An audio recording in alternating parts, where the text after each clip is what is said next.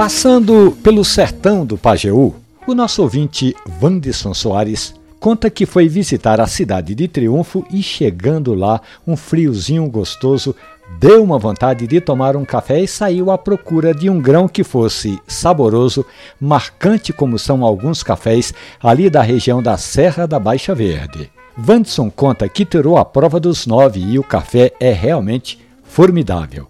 Ele disse que o cheiro é gostoso, o café tem um aroma maravilhoso e contou que primeiro tomou uma xícara de café sem açúcar.